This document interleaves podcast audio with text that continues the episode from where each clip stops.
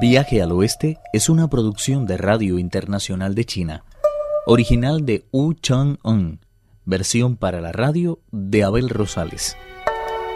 Primera parte. La estrella de oro del planeta Venus abandonó la caverna acompañada por el hermoso rey de los monos y juntos se remontaron por encima de las nubes. A Wukong, sin embargo, le pareció que viajaban demasiado despacio y dio su famosa voltereta. Pronto adquirió una tremenda velocidad que le permitió dejar muy atrás a la estrella de oro y llegar primero a la puerta sur de los cielos. Cuando después de bajar de su nube se disponía a entrar en el palacio, aparecieron los héroes guardianes celestes cortándole la entrada. ¿Qué clase de estafador es ese tal estrella de oro?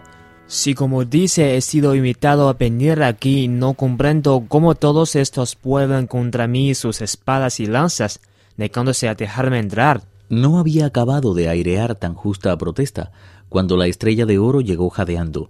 Ukon se volvió furioso contra él y le incriminó diciendo ¿Por qué me has engañado? Si estoy aquí es porque tú mismo me informaste que el emperador de Jade te había entregado un decreto de reconciliación para mí. Si eso es cierto, ¿cómo es posible que me encierren estos la entrada y se empeñen en no dejarme pasar? Luego de calmar a Sun Wukong, la estrella de oro le explicó que luego de ser recibido por el emperador de Jade, sería reconocido y lo condujo por el palacio.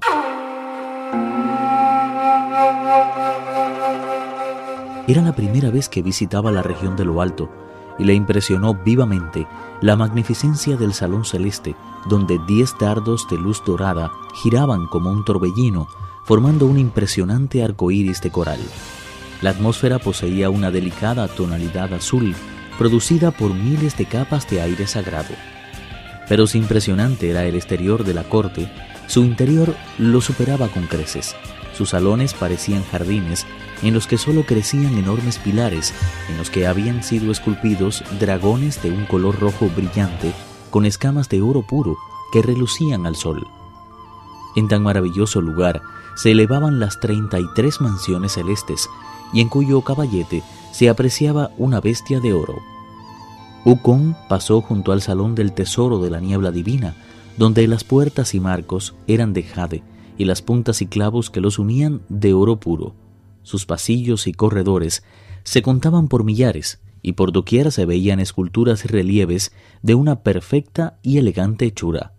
Poseía tres y cuatro aleros, tan espaciosos, que en cada uno de ellos cuidaban de sus crías los dragones y los fénix. Qué inmensa suerte la del rey de los monos, al ser admitido en los misterios del reino celeste.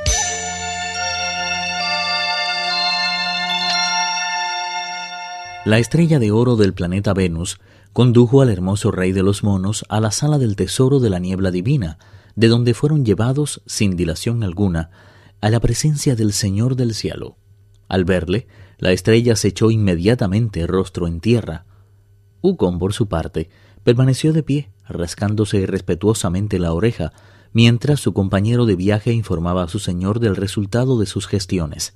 El emperador de Jade preguntó. ¿Quién es ese inmortal caprichoso? Solo entonces se avino Ukon a hacer una pequeña inclinación y respondió con altanería. ¿Quién otro podía ser más que yo? Los funcionarios celestes se enmudecieron, escandalizados al ver un mono tan maleducado.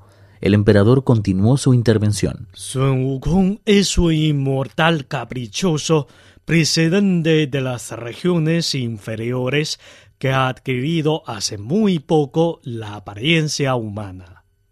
Es lógico, por tanto, que desconozcan la etiqueta de la corte, por lo que opino que esta vez debemos pasar por alto su insolente ignorancia. Dándose cuenta de lo difícil de su situación, Ukon dobló las manos sobre el pecho e hizo una profunda inclinación, al tiempo que musitaba una ininteligible expresión de gratitud.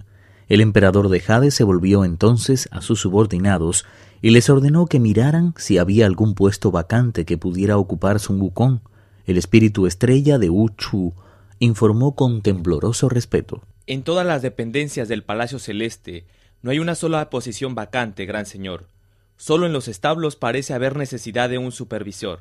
En ese caso, que se haga cargo de las caballerizas imperiales y que cuide lo mejor que pueda de los caballos. Todos los cortesanos alabaron la sabia decisión del emperador, menos, por supuesto, el propio mono, al que sin embargo no le quedó más remedio que hacer una profunda reverencia y expresar en voz alta la incondicionalidad de su gratitud. El emperador de Jade se volvió entonces al espíritu del planeta Júpiter y le ordenó que acompañara a su nuevo oficial a los establos.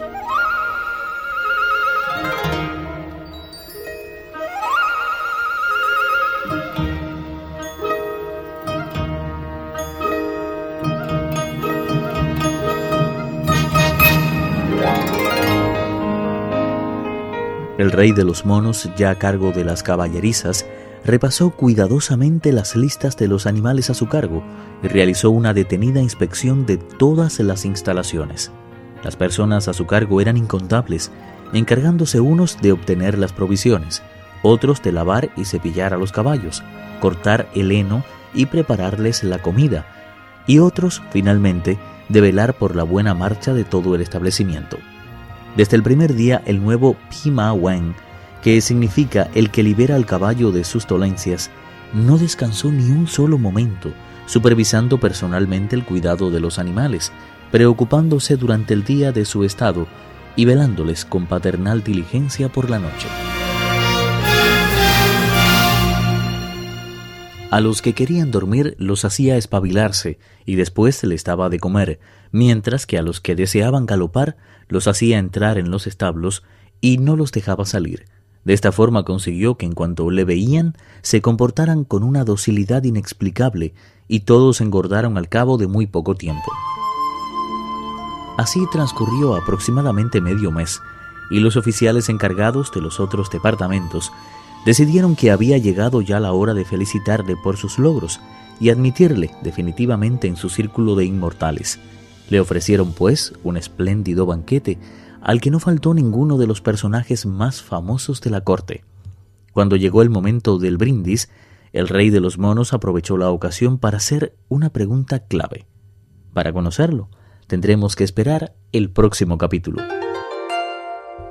Viaje al oeste, uno de los cuatro grandes clásicos de la literatura china. Versión para la radio, Abel Rosales. Actuaron en este capítulo Pedro Wang, Lázaro Wang y Raúl López. Esta es una realización de Abel Rosales, quien les habla, para Radio Internacional de China.